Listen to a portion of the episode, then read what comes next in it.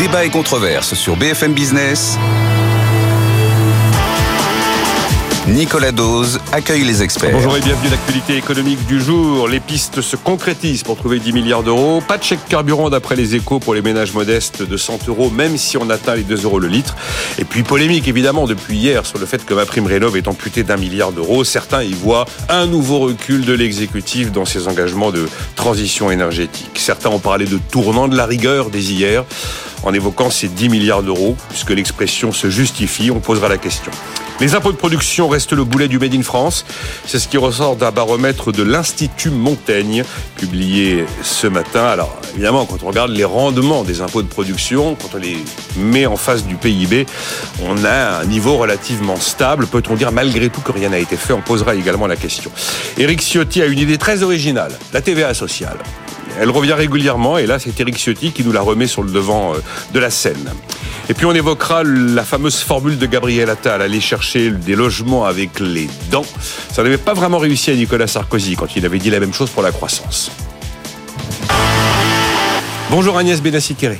Bonjour Nicolas Bienvenue, sous-gouverneur de la Banque de France, professeur à l'école d'économie de Paris et à l'université Paris 1 Panthéon-Sorbonne. Sylvie Matera, bonjour. Bonjour. Senior advisor du cabinet de conseil et d'audit Mazar. Vous me direz comment vous voyez les premières baisses de taux. Il y en a certains qui disent c'est la Nouvelle-Zélande. Non, c'est la Banque nationale suisse. Oh, la BCE va taper avant la Fed. Tout le monde a sa petite idée, son petit scénario, le moment où chacune va commencer à dégainer son desserrement de politique monétaire. On aime ce petit jeu FM Business. Euh, Robin Rivaton, bonjour. Bonjour. Vous avez des bonnes dents pour aller chercher des logements, Robin? Euh, On essaye. Directeur général de Stonal, fondateur de Real Estate et membre du conseil scientifique de la Fondapol, vous avez publié Sourions, nous sommes filmés aux éditions Alpha. Euh, mon impression, et vous connaissez le sujet à propos de ma prime rénov, c'est vrai qu'on va retirer un milliard d'euros sur le milliard 6 d'augmentation qui était prévu pour cette année. Le budget est supérieur en 2024 comparé à 2023, mais il est amputé d'un milliard d'euros. D'après ce que j'ai pu voir, Robin, les crédits prévus en 2023 n'avaient pas été entièrement consommés par rapport à ce qui était rendu accessible. Et à l'évidence, les crédits 2024, même amputés d'un milliard d'euros, ne seront probablement pas non plus totalement consommés parce qu'on manque de professionnels agréés, parce que c'est complexe de monter son dossier Ma Prime Rénov, et qu'en plus, la version 2024 de Ma Prime Rénov, qui est vraiment intéressante quand on fait de la rénovation intégrale, eh bien, crée un reste à charge important pour les ménages, et on redoute que finalement la demande de Ma Prime Rénov recule. Est-ce qu'on a raison de s'émouvoir du milliard en moins sur Ma Prime Rénov si de toute façon les crédits n'aurait pas été intégralement oui, non, non, je pense que ce sont des cris d'orfraie. On, on, essaye de jouer à se faire peur en disant que c'est un, un, recul du gouvernement sur l'ambition, euh, l'ambition de la transition énergétique. Vous l'avez dit, aujourd'hui, le passage de la, de la, ce qu'on appelle la rénovation geste par geste. Donc, je change mes menuiseries ici, je change mon système de chauffage ici, je change mon isolation euh, ici, à une rénovation globale dans laquelle on veut que tout soit fait en même temps. Et c'est la seule qui crée des vraies de la vraie efficacité. Hein. On a eu beaucoup d'études microéconomiques, euh, et c'est notre prix Nobel, hein, Esther Duflo qui pointait il y a un an, tout pile, quand elle a fait sa leçon inaugurale au Collège de France fin janvier euh, dernier, qui pointait un certain nombre d'études microéconomiques qui ont montré que la rénovation énergétique, malheureusement parce qu'elle contient ce qu'on appelle l'effet rebond, donc un effet Jevons, ce qui fait que quand les gens ont isolé leur logement, ils ont tendance à augmenter la température moyenne de leur logement à des rendements qui sont relativement faibles, même sur très longue sur très longue période. Et donc c'est un outil qui est pas inintéressant. C'est pas non plus la panacée absolue, la rénovation euh, énergétique. Je pense que euh, il vaut mieux produire de très bons logements de très bonne qualité euh, que parfois rénover des logements qui sont des zones totalement euh, sans perspective de futur, sans perspective économique, qui sont très éloignées des centres d'activité. Donc les gens vont faire des trajets euh, de la mobilité carbonée entre les deux.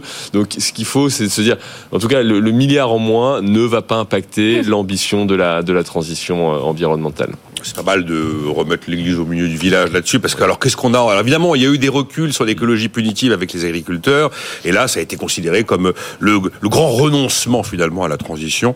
Euh, si j'élargis le sujet, mesdames, et je me tourne vers vous, allez, si, euh, Agnès Benassi-Kéré, 10 milliards d'euros d'économie, on ne sait même pas si c'est du net ou du brut. On ne sait même pas si à l'arrivée, c'est des milliards d'euros. Euh, c'est vraiment du net parce qu'on tient compte de ce qu'on a donné aux agriculteurs, 400 millions d'euros, à l'hôpital, 500 millions d'euros, à l'hébergement d'urgence, 120 millions d'euros, voire les nouveaux crédits promis pour l'Ukraine, 3 milliards d'euros. Est-ce que vous appelez ça de la rigueur aujourd'hui, Agnès Benassi-Kéré, 10 milliards d'euros d'économies imprévues Bon, alors de la rigueur, enfin on coupe dans les dépenses. Euh, la rigueur, ça laisse penser que c'est euh, quelque chose de permanent qui va s'étaler euh, sur plusieurs dizaines d'années. C'est 83, on... Mauroy, le spectre du Voilà, on est dans une période où il y a encore de l'inflation, euh, où il y a encore des tensions sur l'appareil productif, même si l'activité la, ralentit très très nettement. Donc c'est pas absurde de d'accentuer de, de, temporairement hein, et de retirer en particulier les dépenses euh, qui étaient exceptionnelles. Bon, maintenant, le chèque carburant, c'était exceptionnel. C'était voilà, éventuellement, mais exceptionnel. exceptionnel. Le prix du carburant est revenu à un niveau moyen des précédentes années. En plus, les ménages euh, modestes voient euh, les transferts sociaux, le SMIC qui sont indexés sur l'inflation qui comprend le, prix du carburant. Donc euh, les, raisons de maintenir ça euh, ont vraiment disparu. Après, euh, il faut, faut replacer 10 milliards d'euros, c'est 0,4 points de PIB. C'est pas non plus, enfin ça suffit pas du tout.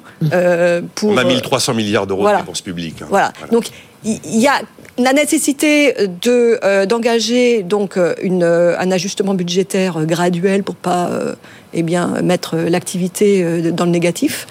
Euh, mais, de l'engager néanmoins avec une perspective crédible sur le moyen terme parce que, eh bien, euh, avant la prochaine crise, n'est-ce pas, il faut récupérer des marges de manœuvre. Alors certains disent qu'on fait ça dans l'urgence parce qu'il faut éviter d'inquiéter les agences de notation mmh. à très court terme et qu'il y a tension de ne pas appuyer trop sur le frein, de ne pas mener une politique trop procyclique qui aurait oui. parfois tendance, comme on a pu le voir, bah, notamment euh, en 2010, 2011, 2012 avec le cas grec et la crise de la dette de la zone euro, tendance quelquefois à être un accélérateur de ralentissement. Oui, mais alors euh, quand on compare avec les autres pays européens, on est quand même euh, très en retard hein, sur l'ajustement budgétaire. Donc, C'est vrai qu'on a quand même six pays aujourd'hui de la zone euro qui sont en excédent aujourd'hui. votre vision du mot rigueur, austérité, Sylvie Matera? Non, je trouve pas que ce soit de la rigueur. Là, en plus, ça a été, c'est un ajustement puisqu'en fait fait, le budget avait été calculé sur une euh, prévision de croissance de 1,4%. On n'y sera pas les chiffres de la Banque de France euh, ont, été euh, bien inférieurs à ça. Donc on sera sans doute autour, bah, la Banque de France disait 0,9. Ouais, c'est plutôt 0,8, 0,9 le compte. Donc en fait, euh, c'est un ajustement sur un calcul de non plus 1,4% de croissance, mais sur 1%, qui reste encore un peu optimiste par rapport aux chiffres qu'on peut voir à droite et à gauche. Donc en fait, ces 10 milliards, c'est un ajustement. C'est pas encore de la rigueur. Hein.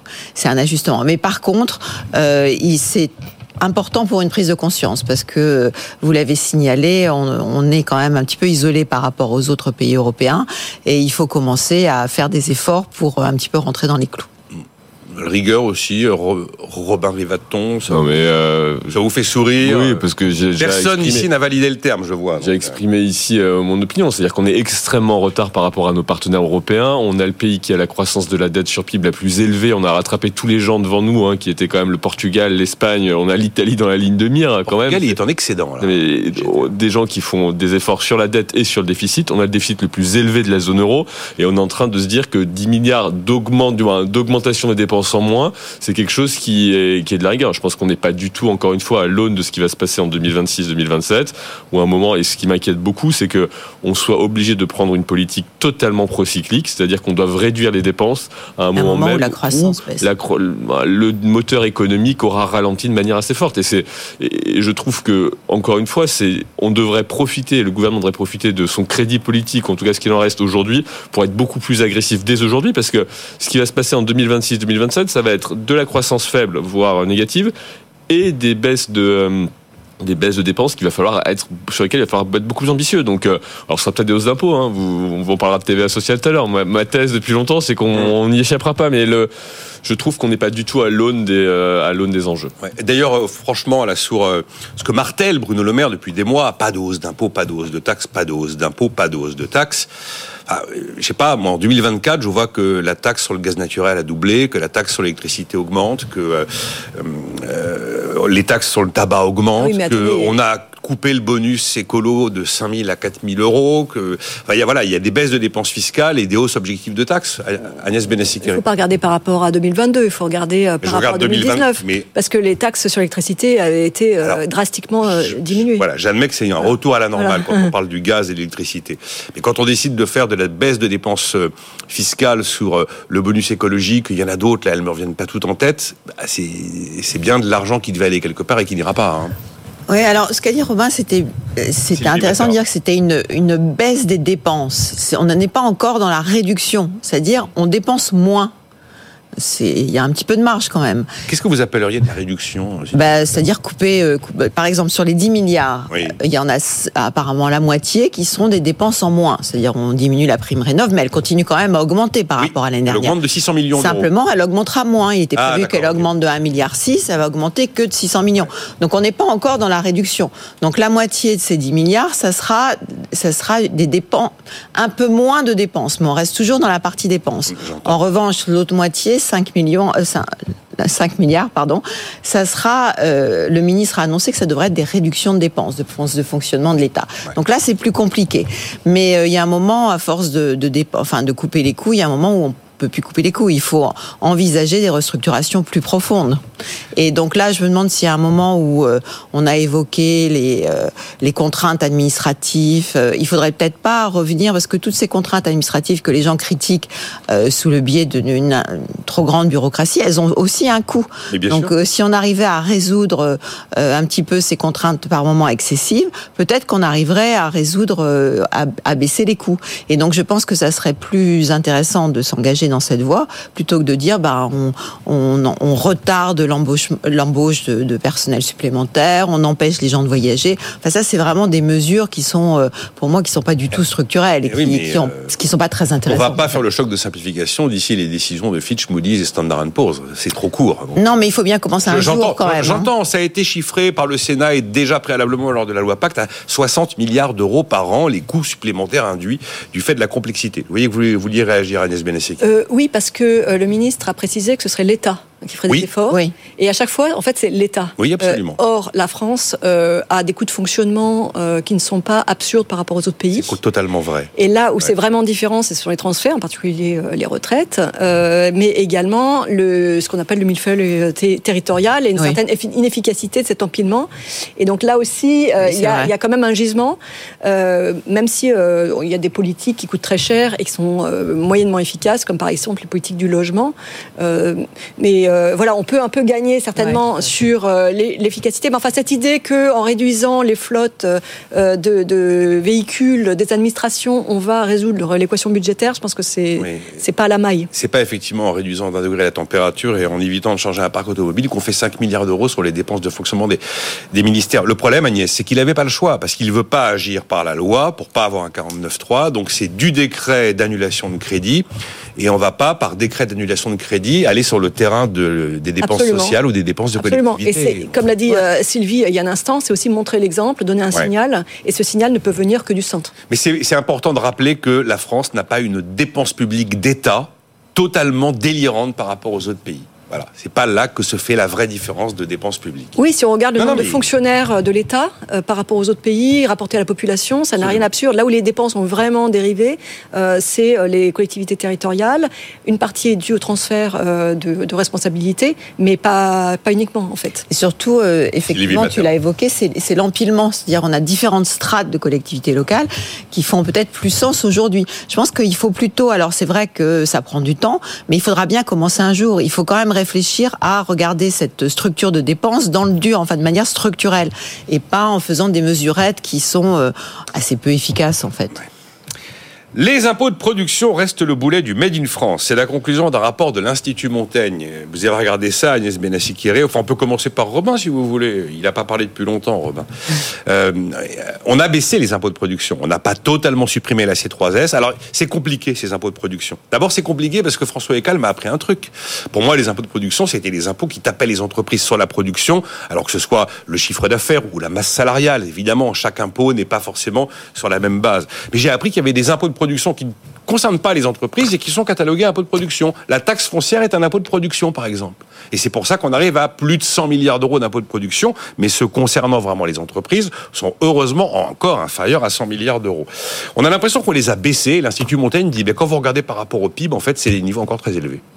Donc euh, on est très très très loin du compte. Euh, on n'arrive pas encore une fois à, à agir avec efficacité. Je, je, c'est désespérant. Quoi. Non mais on a agi au sens où si on les avait euh, laissés dans leur formule actuelle, ils Voilà. auraient monté parce qu'ils ont des mécanismes de, de- de- ils ont des mécanismes de dynamisme de la, de la- du calcul qui fait qu'ils auraient augmenté. Donc on a joué à leur maintien. Donc c'est déjà euh, mieux que mieux que rien. Il faut savoir quand même apprécier quand il y a un, soutien à la politique de l'offre. Je, je- j'ai aussi tendance à croire que ça fait 12 ans qu'on suit la politique de l'offre dans ce pays. Ça a produit des résultats. C'est comme Je une suis de rares- votre avis. c'est des rares politiques qu'on a suivies de manière dans la durée et ça produit ses effets. C'est le B à bas de la politique publique, c'est que si on arrive à tenir des politiques publiques, même si elles sont pas super ambitieuses, mais qu'on les tient dans la durée, ça produit des effets. Et donc là, sur le tissu productif, on a créé plus d'emplois, on a créé plus d'investissements, les entreprises se sont maintenues. Euh, c'est pas la folie.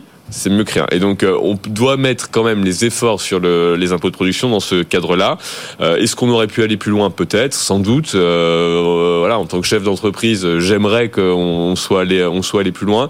Après, les marges de manœuvre sont ce qu'elles sont. On vient de le dire. On n'est pas capable de faire des réformes structurelles dans ce pays. Et d'ailleurs, tout a été abandonné. On parlait de la réforme du millefeuille territorial, de plus de- d'efficacité. Euh, cap euh, 2020, 22. 22. bon, On est en ça- 24. Hein, bon. ça semble, ça semble quelque chose de, de très très loin désormais. Donc on voit bien qu'il n'y a plus aucune ambition de réformer structurellement les choses. Donc il n'y a pas de marge de manœuvre financière. Et donc dans ce cadre-là, estimer qu'on va tout d'un coup faire disparaître les impôts de production. Et après c'est un autre sujet qui est pas totalement anecdotique sur les impôts de production quand même, c'est que c'était des ressources propres des collectivités. Et moi, j'en- j'entends le point de Ah. vue. Les, les collectivités. Vous vois venir. Non, non, mais les, Si, collectivités si, si, si. Ont une partie de la responsabilité de l'augmentation des dépenses publiques, certes. Mais le problème, c'est que si vous ne vous en faites des auxiliaires de l'État central et vous ne créez pas de la concurrence institutionnelle entre les collectivités, vous allez droit dans le mur. La seule solution pour que ce pays à un moment s'en sorte un peu, c'est de créer de la concurrence institutionnelle. C'est-à-dire que entre Pas de la concurrence. c'est que vous avez deux personnes, deux collectivités qui ont des pouvoirs, donc qui leur permettent d'avoir des trajectoires, de décider les choses, et qu'il y en a une qui réussisse mieux que l'autre. Et donc les gens aujourd'hui votent avec leurs pieds, c'est-à-dire qu'au bout d'un moment, quand vous aurez une commune qui est mal gérée et inversement une commune qui est bien gérée, les gens préféreront aller dans la commune qui est bien gérée. Et le problème, c'est qu'on a depuis maintenant, on va dire 15 à 20 ans, totalement, au moins une dizaine d'années, euthanasié les, euh, pardon les, les collectivités, euh, les collectivités territoriales, en leur disant vous êtes des piètres gestionnaires, on vous enlève des ressources propres. Et, oui, ok, il y a plein de collectivités qui sont mal gérées, il y a des collectivités qui sont bien gérées, et si on leur enlève toutes les ressources propres, à la fin, bah, elles n'ont pas grand-chose à faire. Bon, Agnès Benassi-Kéré, un peu de production. Vous voyez comment l'histoire, on a pris la bonne direction. Le rythme n'est pas forcément celui qu'on aurait souhaité, mais au moins on se tient à quelque chose d'à peu près constant et d'à peu près stable. Alors effectivement, euh, il y a eu un choix de réduction euh, des impôts de production qui était, euh, qui vraiment différent des autres pays, qui nous handicapait en termes d'attractivité. Et vous parlez à l'imparfait, comme si c'était fait. Alors, une partie a été faite, euh, la CVAE, la baisse de la CVAE. euh, bon, euh, je- ce qui me gêne avec le concept d'impôt de production, c'est qu'on on mélange des choses qui n'ont euh, pas grand-chose à vrai. voir. Par exemple, la taxe sur les salaires qui touche le secteur financier, euh, qui n'est pas assujetti à la TVA, donc cette espèce d'équivalent euh, n'est pas vraiment euh, distorsif. On pourrait penser euh, euh, aussi à- aux taxes foncières que vous citiez. Euh, les taxes foncières, les économistes euh, aiment assez parce que euh, ça permet de taxer une rente. Et la taxer une rente, ça n'a pas euh, d'effet négatif euh, sur l'activité. Euh, pensez à une rente de localisation, par exemple, une entreprise qui se trouve euh, être euh, au milieu d'un réseau euh, autoroutier qui a été construit sur fonds publics ou à côté d'un monument historique qui attire du tourisme. Vous voyez, et donc il y a une rente de localisation qui, elle, euh, est à- est- peut être Ah, taxée. mais il ne s'agit voilà. pas d'arriver à zéro, mais Voilà. entre Et zéro et, les quelques 60 milliards qui restent chez nous. euh, Alors, ce que les économistes n'aiment pas du tout, c'est euh, ce qu'on appelle la C3S, une contribution Oui. sociale, euh, qui, parce qu'elle touche, l'assiette, c'est le chiffre d'affaires. Et donc, il y a des effets en cascade euh, qui fait, et donc, ça a été très bien montré par le Conseil d'analyse économique, par exemple. Il y a longtemps Qui- déjà. Il y a longtemps, mais c'est qui toujours n'a vrai. pas été suivi des. C'est toujours vrai. C'est François Hollande qui a commencé à la baisser, Ça, hein. ça handicape très sérieusement la compétitivité des entreprises françaises.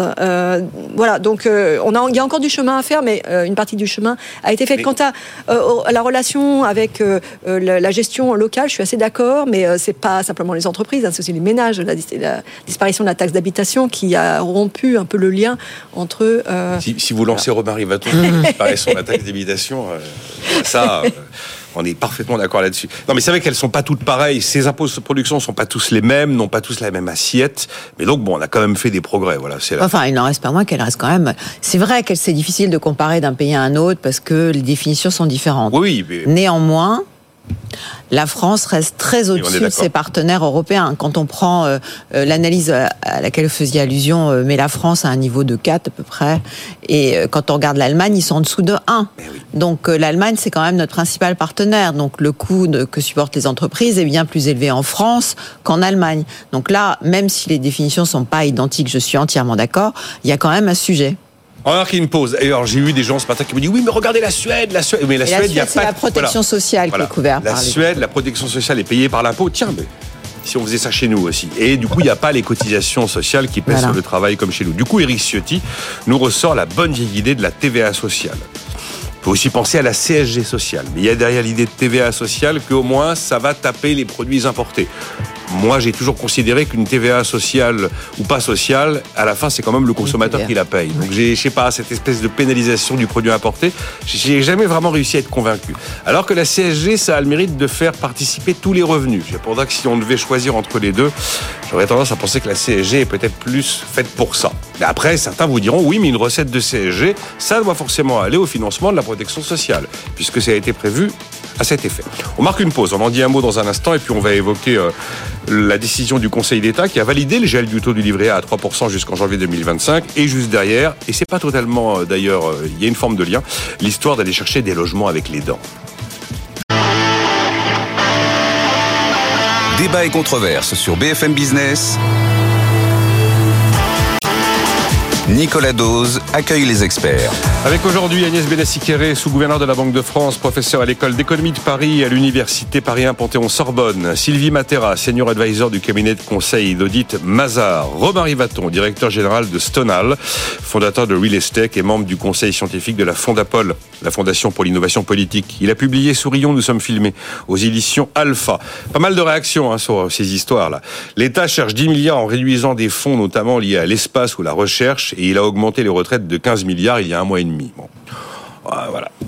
Ça vous fait réagir ça, Romain Bah J'ai oui, eu plein de. Non. Il y a plein de gens qui considèrent que 5,3% de réindexation des retraites automatiques pour tous, c'était trop.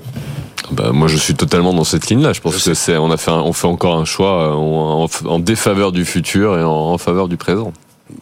Euh, Il y a à, à, à Dado. À Dado. C'est un vrai scandale cette économie de 10 milliards d'euros. Romain a raison, on va pas échapper à une hausse d'impôts et l'immobilier a déjà commencé à trinquer. C'est grotesque ce plan sur une feuille à 4 pondu par un haut fonctionnaire. C'est sévère, mais enfin, faut reconnaître que euh, c'était pas très inventif. Hein, à la sortie de Bruno Le Maire, 5 milliards de fonctionnement, 5 milliards de politique publique. Mais d'un autre côté, Euh, les hausses d'impôts, euh, c'est un peu, on est, c'est un peu compliqué aussi d'augmenter les impôts. Ah, mais quand on est à un niveau quand max. on est à un niveau, euh, quand on est au niveau auquel on est, euh, c'est un petit peu difficile aussi. Donc, euh, il faut bien voir qu'on va arriver à un moment où bah, il n'y a pas tellement d'autres solutions et que les solutions qui ont été proposées sont, on est tous d'accord, sont des solutions qui sont pas euh, des solutions structurelles, qui sont pas de long terme. Euh, mais ce qui est dommage, c'est que finalement, on n'est plus que ça. Et alors, du coup, Eric Ciotti nous ressort l'idée de la, de la TVA sociale. Alors, Ah. ce, qui était, ce qui est marrant, c'est de se souvenir qu'on l'a voté en 2012 sous Nicolas Sarkozy. Et là, on devait passer de 19,6% de TVA à 21,2%. Ça faisait 13,2 milliards de cotisations patronales qu'on allait retirer pour alléger le coût du travail et basculer une partie du financement de la protection sociale tout simplement vers l'impôt. François Hollande devient président et il va supprimer la mesure qui devait entrer en vigueur en octobre 2012. Donc elle est votée et n'existera jamais. Et euh, c'est vous qui avez parlé de TVA souvent, Romain Vaton, en disant qu'il y a un moment, on sait très bien que les impôts efficaces sont les impôts à assiette large et à taux bas. On en a deux, la CSG, la TVA. Un point de TVA, je crois qu'on est dans, le, dans les 11 milliards d'euros, un truc comme ça. Donc euh, ça vous inspire quoi L'idée d'alléger le coût du travail, quitter un peu le modèle bismarckien pour aller vers un peu de beveridgien Bon, malheureusement, je ne sais même pas si on, on pourra s'en servir pour alléger le coût du travail. Je pense que malheureusement, on s'en servira pour éponger les déficits, mais euh, je pense que c'est Ah, non, seule- non, non, si on, trans... mais non, si on retire 10, 12, 13, 14 milliards de... Oui, mais je pense que ce qui nous arrive en 2026-2027, nos partenaires européens et les marchés n'accepteront pas très longtemps qu'on ait ce niveau de déficit. Donc de toute façon, il va falloir réduire les déficits. Et donc la collecte de l'impôt supplémentaire, la seule solution solution sera la collecte de l'impôt supplémentaire, puisque on n'a pas du tout de majorité qui est capable aujourd'hui de trouver une voie pour faire des réformes structurelles. On en a parlé, que ce soit de la baisse des dépenses ou de l'augmentation de la productivité au sein de la, sphère publique en, en général. Et donc, aller chercher la TVA sur deux aspects. Hein. La TVA, le mitage de la TVA. On a la TVA la plus mitée d'Europe. Mitée, c'est-à-dire qu'il y a des exceptions à la TVA partout. Mmh. Euh, On a une vraie exception, c'est la 2,1% sur les médocs et la, et la presse. sur les taux, sur les taux. Mais après, on a, on a les taux, on les distribue à Oui, plein, oui, plein oui. de secteurs économiques. Il y a plein d'études microéconomiques qui ont montré que c'est des, ce sont des aides directes aux producteurs sur un marché concurrentiel, des TVA à taux réduit. Ça va dans la poche du producteur, pas dans la poche du consommateur. On peut en débattre, on peut regarder secteur par secteur, mais ça a été prouvé. On continue de faire des exonérations. Hein, euh, dernier PLF, on a eu les Ponex, on passait les centres équestres et Ponex sont passés à une TVA à taux réduit, euh, vraiment une mesure qui semblait absolument nécessaire pour la relance du pays. C'est lunaire les taux euh, de TVA quand on regarde en fonction des. Je vous disais en antenne, la tablette de chocolat c'est plus élevé en TVA que le chocolat individuel. Mais une fois que vous avez des exceptions totalement lunaires, n'importe quel secteur normalement constitué, organisé, va voir son représentant syndical et lui dit pourquoi nous on n'a pas la TVA à taux réduit. Je veux dire, c'est de la microéconomie là aussi la plus la plus basique. Donc mettre fin au mitage de la TVA qui est assez invisible et puis après augmenter les, euh, les taux c'est un peu le seul impôt où on est un peu en dessous de la moyenne européenne C'est donc vrai, euh, vrai. on a un petit peu de marge et puis on peut aller jusqu'au taquet hein, euh, 25. 25 donc Moi ça fait des années que je dis vu notre modèle social, on devrait être. mais par contre, moi, je ne pense pas que ce sera une compensation. Je pense que ça nous permettra juste Bah oui. de passer, grosso modo. euh, ah donc ce sera de la TVA mais pas sociale, de la ce TVA. sera de la. TVA, euh, de la TVA Mais- pour financer le déficit public. Vous- enfin, parlons net. Quand vous dites d'émiter la TVA, ça veut dire augmenter des taux à taux réduit pour les remettre à des niveaux normaux, ce qui fait que vous allez faire hurler le pays entier. Ça me paraît. Là, Encore une fois, allez faire- je, je- au bout d'un moment, on peut essayer de se dire qu'on veut subventionner toutes les activités de ce pays, mais il faut un moment qu'on soit un peu sé- sérieux et réaliste. Bon, la. TVA, même pas sociale. Euh, Oui, non, je suis Sylvie. Matera, vous êtes mais- d'accord sur la TVA ou la TVA sociale Non, non, Là, non, il- je suis d'accord Robin, sur- il fait le tableau, il y aura même pas de compensation. Ça, je ne sais pas s'il y aura pas de compensation. D'abord, première chose, c'est un des rares domaines où on est un petit peu en dessous de ce qui existe en Europe. hein. La TVA Oui, en. Espagne, elle est de 21%, en Italie, elle est de 22%, chez nous, elle est de 20%. Pour le taux Les exemples que, que Robin vient de donner prouvent que là encore, on devrait simplifier. Enfin, ça n'a aucun sens d'avoir des, des exemptions telles qu'on a aujourd'hui. Agnès me disait avant de rentrer, quand on achète un pot de fleurs, la TVA sur le pot est différente de la TVA sur les fleurs. Mais c'est n'importe quoi. Enfin, Déjà, si on pouvait unifier un petit peu ce traitement, ça serait quand même une simplification bienvenue. Après, euh, la TVA sociale, alors bon, il y a quand même, euh, on est en période d'inflation, augmenter la TVA a un impact direct sur les prix. Hein. Donc, euh, puisque vous augmentez tout simplement les prix. Euh, donc, c'est peut-être pas non plus le meilleur moment pour mettre ça en place. La Alors, CSG, est-ce ça n'a pas d'impact sur les prix. alors, est-ce qu'il faut, euh, est-ce qu'il faut mettre ça, est-ce que ça compenserait les, en fait, parce que le principe de la TVA sociale, c'est de compenser, de baisser les cotisations que payent les entreprises et les employés et les employés, et de le remplacer par un impôt sur les consommateurs. Donc euh, c'est ça l'idée. Alors et Robin dit bah non en fait on va garder les deux. Parce que c'est vrai que les impôts directs il y a plus de marge de manœuvre. Et puis euh, la seule solution c'est de taper sur quelque chose où on n'a pas grand chose on peut pas on peut pas protester. De toute façon effectivement ce sera facile de dire que la TVA le taux normal est inférieur encore à ce qui existe à d'autres pays européens. Mais euh, mais je suis pas sûre que le moment soit bien choisi. Euh, en période où on, on finit de lutter contre l'inflation, tout le monde se plaint que les la vie quotidienne est devenue plus difficile, que les prix ont augmenté. Une augmentation de la TVA, à mon avis, serait super mal Ah, perçue. je vois pas comment est-ce qu'on va pouvoir aller expliquer que c'est pas totalement euh, injuste. Mais est-ce qu'on pourrait pas commencer par euh, enlever les euh, les exceptions Mais qui c'est n'ont aucun pareil. sens Mais si vous enlevez des exceptions, il y a des zones où vous remettez la TVA à un niveau normal, et ces zones-là, on va vous dire, vous avez monté la TVA.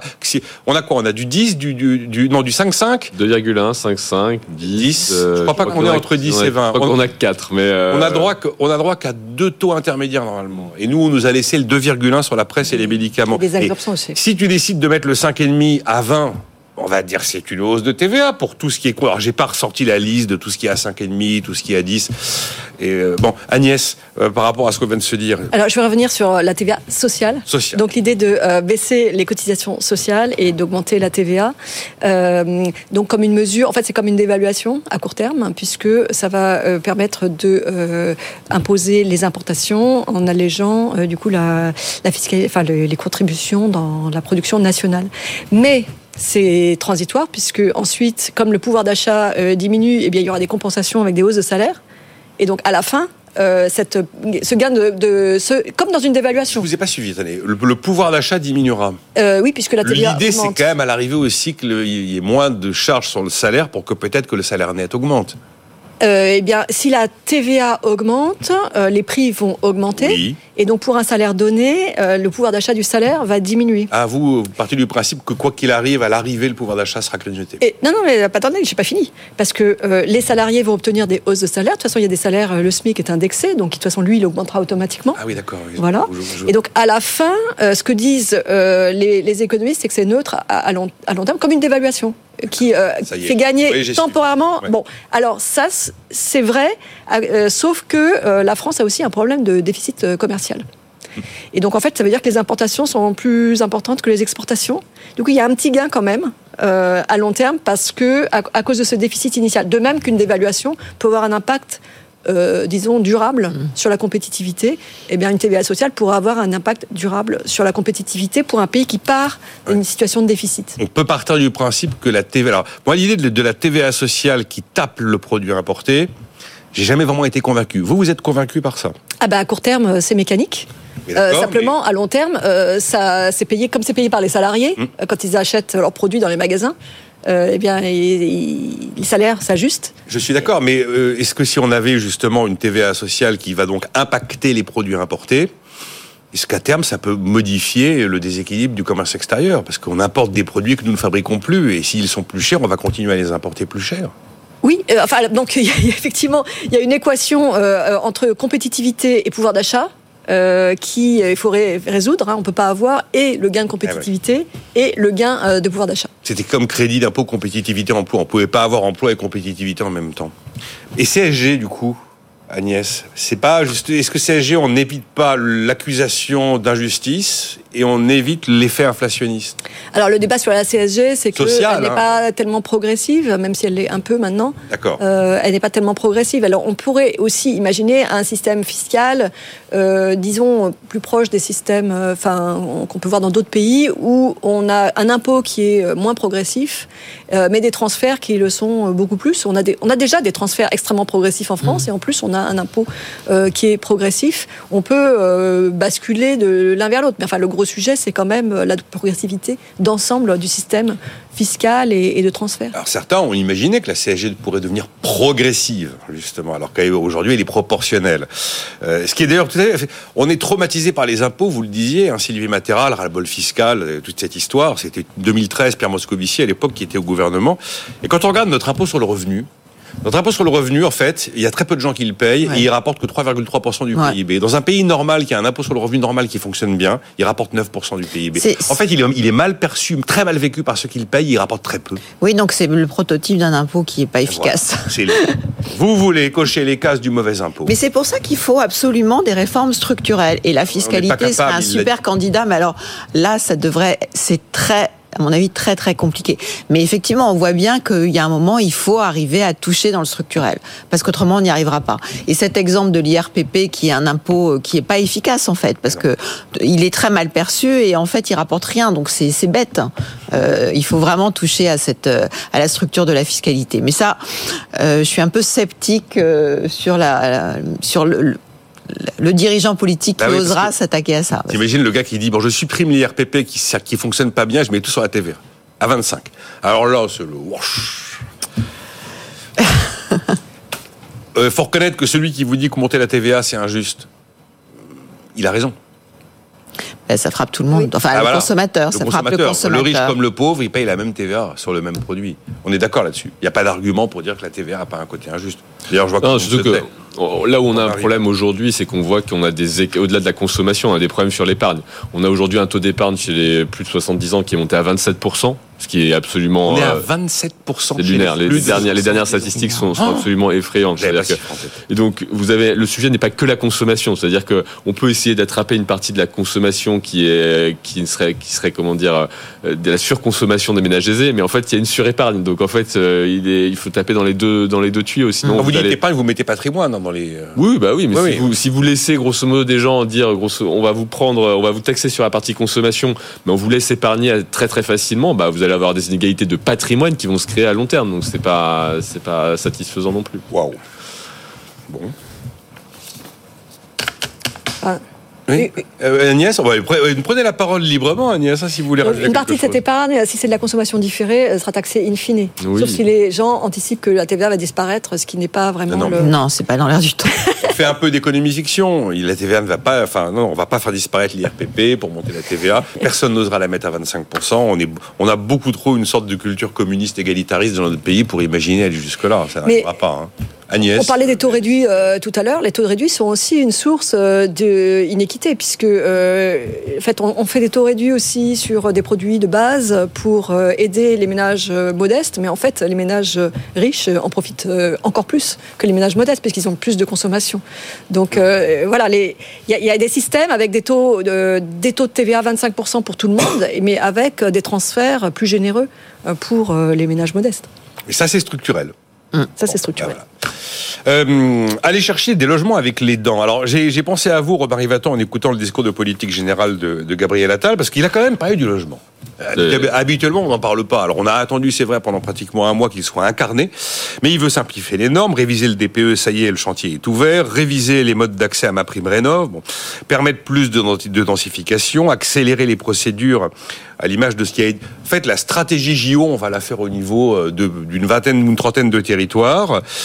Pouvoir réquisitionner des bâtiments vides, donc 20 territoires, oui. euh, pour lesquels les procédures seront accélérées, inclure les logements intermédiaires au même titre que les logements sociaux dans la loi SRU pour essayer d'aider les collectivités qui n'arrivent pas au bon niveau de logements sociaux. Ça a fait beaucoup réagir des associations type l'Abbé Pierre. Rendre les maires responsables de l'attribution de ces nouveaux logements sociaux. Il y a eu des choses.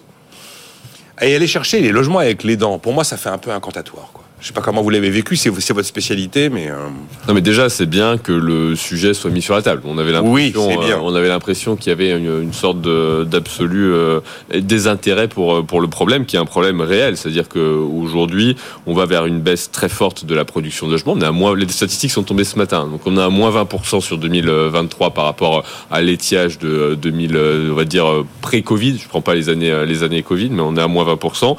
Et ce n'est que le début. C'est-à-dire que l'année prochaine, on va vers une baisse qui va être euh, relativement euh, similaire. on parle de moins de 250 000 fait neufs. 377 euh, autorisations d'urbanisme sur 2023. Encore une fois, les chiffres sont tombés euh, juste avant l'émission. Euh, je pense qu'on va, on peut tomber en dessous de 300 000 en, en, 2000, euh, en 2024. Il faut bien voir que ça a des effets de long terme. Un- on lance la construction d'un programme neuf quand on a une certitude sur la demande et on lance quand il n'y a pas de certitude sur la demande, on lance pas ce programme et donc les effets. C'est le ça. sujet. Exactement, et les effets se voient dans le futur, c'est-à-dire que c'est pas le- la photographie ne révèle pas toujours le- l'ampleur du problème. Les mesures de, proposées par Gabriel Attal, euh, les mesures dites de soutien aux maires, on va dire, qui permettent de faire rentrer une partie de logements intermédiaires. Il a dit une partie. Hein. Partie, J'ai oui. réécouté le DPG. Il a dit une partie des LLI qui rentrerait dans le quota de la loi Discours SRU de politique générale, le DPG. discours de politique générale, donc qui permettrait de dire que si vous n'atteignez pas les 25% un peu magiques de la loi SRU, vous pouvez grosso modo prendre une partie du logement intermédiaire qui est dans votre commune. Le logement intermédiaire, c'est un logement qui est ouvert à une plus grande partie de la population, pour faire euh, pour faire très simple, avec des des loyers régulés, euh, des loyers régulés. Et l'autre mesure qui est de dire aux maires, vous pouvez euh, désormais attribuer ces logements, vous aurez une première attribution. Aujourd'hui, la première attribution, elle est très largement occupée par les préfectures qui doivent affecter ce qu'on appelle un, quota DALO, donc euh, droit euh, opposable au logement. Ah oui, le DALO, Euh, et donc c'est oui. tous les gens qui n'ont pas de toit et donc les préfectures les allouent d'office dans ces dans ces logements-là. Les maires ça les rend très très frileux parce que tout d'un coup ils se retrouvent avec des populations qui n'ont pas choisi sur leur territoire et donc ils sont très hostiles à la construction de logements. Est-ce que ça va suffire pour que les maires deviennent se mettre à dire je vais auto- autoriser plein de logements à la construction Non. Aujourd'hui il y a un problème financier. Une commune, encore une fois, elle est gérée de manière extrêmement stricte. Elle doit être à l'équilibre entre ce but dans son dépense de fonctionnement. Et donc, si elle n'a pas une motivation financière à accueillir de nouvelles populations, elle n'en a pas envie. Les nouvelles populations, c'est des crèches, de l'école élémentaire, de la vidéoprotection, du CCAS, je vais vous faire la liste, mais ça coûte très très cher d'accueillir une nouvelle population. Et aujourd'hui, les mairies sont dans un état d'esprit très malthusien. Et donc, tant qu'on n'arrivera pas à créer une incitation financière, les simples incitations qui ont été données ne suffiront pas. Ça, c'est un premier point. Et surtout, le volet JO, pour moi, c'est une vraie erreur d'analyse. En fait, on produit pas du logement comme on produit des infrastructures. Et les JO, c'est des infrastructures, c'est pas du logement. Bon, Il n'y a pas d'enquête publique quand vous construisez un immeuble de logement. Ce qui bloque aujourd'hui dans, dans le logement, c'est des maires qui ont un pouvoir d'urbanisme infini Et dès que vous avez un pouvoir infini, bah, il y a des problèmes. Il faut que le pouvoir d'urbanisme soit limité. Il faut qu'il soit au maire, mais limité. Le deuxième point, c'est les recours abusifs des tiers. Aujourd'hui, on a durci dans la commission Oui, Rebsamen. Il y a eu des progrès dans, Dans le la, domaine. on l'a- dans la loi Elan, dans la commission Rebsamen, on a durci la qualification. Si vous avez fait un recours dit abusif, vous pouvez avoir des conséquences très graves. Mais il n'y a aucun juge en France qui ne qualifie un recours abusif. Ah d'accord. Donc vous êtes à la, limite- à la séparation des pouvoirs. Vous avez dit la loi est extrêmement dure, le juge ne donne pas la qualification d'abusif. Bah voilà, vous avez un problème. Et le troisième point qui est euh, euh, qui est un problème euh, également, c'est le conservatisme ambiant, ce qu'on appelle NIMBY chez les anglo-saxons, not in my backyard, qui fait qu'on a donné beaucoup de droits pour contester les projets d'intérêt généraux, mais pas que les logements, les center parks, les barrages, les autoroutes, tout, est au sujet à la contestation, qu'elle soit violente ou, ou non violente dans ce pays. Donc tout ça fait dire quand même que c'est bien, mais je pense pas qu'on a pris toutes les bonnes solutions. Et j'ai juste un, un truc, c'est que j'ai bon, souvent discuté de ça avec Guillaume Poitrinal, qui est très remonté sur le sujet, vous imaginez, lui il est promoteur immobilier en bois, et Sophie Sidos Vicat, qui est propriétaire des ciments français Vicat, euh, elle était euh, assez radicale, parce que là c'est pareil, on va être sur la perspective court terme, on voit que aujourd'hui bah, les promoteurs vous disent, moi j'ai plus de demandes, les ventes de logements neufs ont fait moins 52% au quatrième trimestre 2023, et donc j'arrête de lancer des nouveaux projets parce que j'ai pas réussi à vendre ce que j'avais en stock, et là, euh, au-delà de déverrouiller la, la demande, euh, Sophie Sidos-Vicat nous disait il faut arrêter le ZAN. En fait, encore une fois, les mesures qu'on a mises en place pour des raisons écologiques, on arrête le ZAN parce que c'est un tu, c'est enfin un tu marché et même on met entre parenthèses RE 2020, RE 2020 pardon. Le- Carrément. Il y a trois mesures de, de transition environnementale appliquées aux bâtiments qui ont joué ces dernières années. Il y a le DPE. Sur le DPE, je pense qu'on prend enfin la bonne solution qui est d'exonérer les petites surfaces. Le, le- le mode de calcul du DPE pénaliser de manière absolument injuste les petites surfaces. Quand vous êtes dans une petite surface, que vous ayez un grand logement ou un petit logement, vous consommez la même quantité d'eau chaude pour vous laver. On est Alors, d'accord. Vous prenez une douche tous les jours. Donc de toute façon, vous avez la part de la consommation liée à l'eau chaude qui pénalise fortement votre logement. Donc il fallait une mesure qui euh, remette. Donc ça, c'est en train d'être discuté. On est sur les, les logements de moins de 40 mètres carrés, donc c'est plutôt haut par rapport à ce qu'on aurait visé, mais c'est plutôt bien. Après, il y a le ZAN, effectivement. Moi, je, je c'est une mesure. euh, Zéro artificialisation nette des sols. interdiction d'artificialiser les sols à l'horizon 2050, mais qui est surinterprété, donc qui est en train d'apparaître dans les aujourd'hui, dès aujourd'hui, alors que c'est un horizon 2050, euh, et donc euh, c'est un vrai problème. Et après, il y a la RE 2020, la réglementation environnementale, qui a trois seuils, euh, 22, 25 et 28. Trois seuils d'exigence. ouais. Et qui deviennent de plus en plus durs avec le temps euh, pour construire des bâtiments qui soient euh, non carbonés. Euh, Agnès Benassi-Kéré, sur le logement, avant de dire un mot de Banque Centrale pour terminer. Ju- Juste euh, sur zéro artificialisation, en fait, le logement collectif, hein, c'est ce dont on parle, c'est seulement 4% de l'artificialisation en France. Hein. donc c'est Le logement et- collectif. Le logement collectif, le logement euh, individuel, euh, c'est 64%. Donc euh, les maires euh, mettent en avant euh, l'artificialisation, mais en fait c'est plutôt le, le logement individuel hein, qui- qui- qu'il faut pourchasser pour, pour cela. Pour chasser le logement individuel, Enfin, ça va pour re- chasser, mais, revenir sur l'idée d'Emmanuel Vargon que la maison individuelle, c'est décidément un rêve qu'il faut oublier. Ça artificialise et ça cause euh, du transport carboné. Donc, de ce du point de vue environnemental, c'est. Après, il y a d'autres raisons. Je ne vais pas, je vais pas rentrer dans, dans ce débat. Mais du point de vue strictement de la transition écologique, ça, ça marche pas. Après, donc, on, on peut pas dire simplement, on, on construit pas du collectif à cause de zéro artificialisation. C'est probablement pas vrai parce que c'est beaucoup plus efficace, au contraire, en termes d'occupation du sol. Maintenant, euh, on est un peu dans un, cercle un, peu bizarre où on, veut un- augmenter l'offre pour faire baisser les prix et, ainsi redonner du pouvoir d'achat et, et redresser la demande. Donc c'est un- une manœuvre un peu indirecte. On a des promoteurs qui ont des stocks. Euh, si ces stocks euh, doivent être écoulés, ça doit être un prix plus bas et donc euh, on s'attend quand même à, à- à ce que les, les prix baissent sur ce stock Mais pas assez vite. ce qui permettra de réenclencher de, de la demande en fait. Alors les prix baissent euh, un peu et en termes réels, euh, si on déflate par exemple par le revenu disponible ou par les prix à la consommation, c'est de l'ordre de 8%, c'est quand même pas du tout Non, non, négligeable. non, non, c'est pas négligeable. et maintenant on a des salaires qui augmentent plus vite que les prix. Euh, et on a des taux d'intérêt qui se stabilisent. Donc on a tous les éléments là pour que la demande se redresse, euh, la demande donc dans le parc privé hein, euh, se, la- se redresse. C'est la grande idée aujourd'hui de- des professionnels de l'immobilier qui disent oui, les taux vont baisser. Et d'ailleurs, Marie Cœur de Roy nous disait ce matin, elle avait des informations sur le fait que les exigences en apport personnel des banques commencent à se calmer un peu. Bon. Oui, on voit un peu de- du frémissement. On voit les banques qui se remettent euh, à s'intéresser aux prêts immobiliers, parce qu'en fait, ce qu'il faut voir, c'est que elles, euh, elles ont été un peu prises en étau entre euh, le renchérissement de leurs passifs hein, et euh, la hausse des taux qu'elles pouvaient passer à leurs clients. Donc, euh, On est d'accord.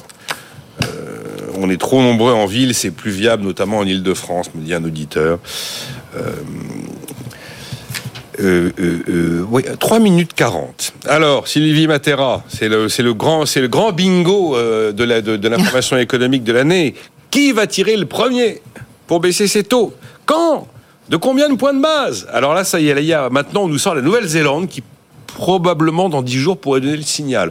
On parle de banques centrales de pays euh, relativement importants, même si la Nouvelle-Zélande est quand même pas ben, un pays euh, comparable effectivement à, à la zone euro ou aux États-Unis. D'autres disent que c'est la Banque nationale suisse qui va commencer. La BNS fait toujours un peu les choses différemment des autres. Et puis on commence même à nous dire, mais non, en fait, la BCE va précéder la Fed. Et vous allez voir, la BCE, va s'y mettre eh ben, dès le mois d'avril, alors que la Fed, ce sera probablement au mois de juillet, parce que on a aujourd'hui des chiffres sur l'inflation en zone euro qui ont pris une tendance qui, a priori, devrait justifier cette... Voilà. Euh, Ben, on, joue, on, on- on s'amuse là on... Ah non non, on joue pas. Faut quand même pas exagérer. Les banquiers centraux sont des gens très très sérieux et c'est pas une décision euh, qui est prise euh, en l'air. C'est vraiment en lien avec l'inflation et la croissance. C'est vraiment l'articulation inflation-croissance. Et donc euh, quand on dit que les taux vont peut-être baisser, c'est que ben, l'inflation a commencé et sur une tendance baissière. Quand on regarde sur plusieurs euh, mois, c'est sur une tendance baissière et que par ailleurs, on a euh, des impacts, ça commence euh, sur, sur la croissance, enfin le niveau des taux commence à peser sur la croissance. Donc quand on vous dit que finalement la BCE pourrait euh, intervenir plus tôt que la Fed, c'est qu'on voit que la croissance euh, en, en zone euro euh, commence à s'essouffler très sérieusement. Ce qui n'est pas le cas aux États-Unis. Ce qui n'est pas le cas aux États-Unis où euh, effectivement la, la croissance a pas l'air de, enfin, se maintient à des niveaux très corrects, où le- l'emploi est est totalement satisfaisant. Il faut bien voir que la Fed a deux indicateurs, hein, euh, c'est euh, euh, l'inflation et l'emploi, euh, contrairement à la BCE. Donc euh, aux États-Unis, la situation ne, ne paraît pas nécessiter une intervention immédiate. D'ailleurs, les, les prévisionnistes prévoient maintenant simplement une intervention peut-être à l'été et moins de baisse que anticipé euh, antérieurement. En revanche, euh, la BCE, on voit que effectivement les prix euh, sont vraiment sur une tendance baissière et que la, croissance euh, commence à, traîner des pieds. Enfin, on a bien vu, on, évoquait en début d'émission le fait que le, budget français a été fait sur une prévision de croissance qui a dû être révisée pour tenir compte de, des baisses, de la baisse de cette croissance. Donc en fait, peut-être maintenant, euh, euh, les banquiers centraux ont été pas mal critiqués pour être intervenus trop tard euh, à- en matière de hausse des taux. Euh, Trop tard et, et- trop vite après, oui. Trop tard et trop Ouais. vite, trop tard et trop rapidement. Donc maintenant, je pense qu'ils auront à cœur d'intervenir au bon moment. Cela étant, c'est pas une science exacte, donc c'est pas évident d'intervenir au bon moment. Je pense qu'on veut aussi évi- éviter les politiques de stop and go, c'est-à-dire d'intervenir Ah bah trop vite ouais, ouais, pour revenir dans l'autre sens après. Et donc, euh, mais maintenant. Je pense qu'effectivement, au bout de, de plusieurs mois, quand on verra que la croissance continue à diminuer et que l'inflation baisse, ça sera effectivement le, le moment pour, augmenter, pour euh, agir sur les taux.